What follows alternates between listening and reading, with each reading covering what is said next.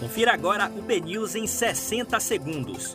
Um boletim de notícias dinâmico e informativo para você ouvir a qualquer momento, em qualquer lugar. Olá, bom dia para você. Hoje é quarta-feira, 20 de outubro de 2021. Meu nome é Brenda Viana e vamos começar a primeira edição do BNews 60 segundos. Adolescentes e homem com passagem estão entre as vítimas de ataque em São Caetano. Renan cede e tira de relatório da CPI da Covid acusações de genocídio e homicídio contra Bolsonaro. Reforma do imposto de renda perde força no Senado e pode ficar travada até mudança de mandato. Seca derruba a produção de queijo canastra em cidades mineiras.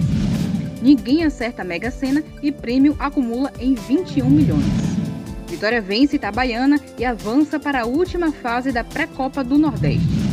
Homem interrompe caminhada para seu cachorro interagir com gatinho. Internautas questionam indicação de Vete Sangalo no prêmio Multishow. Não lançou nada esse ano.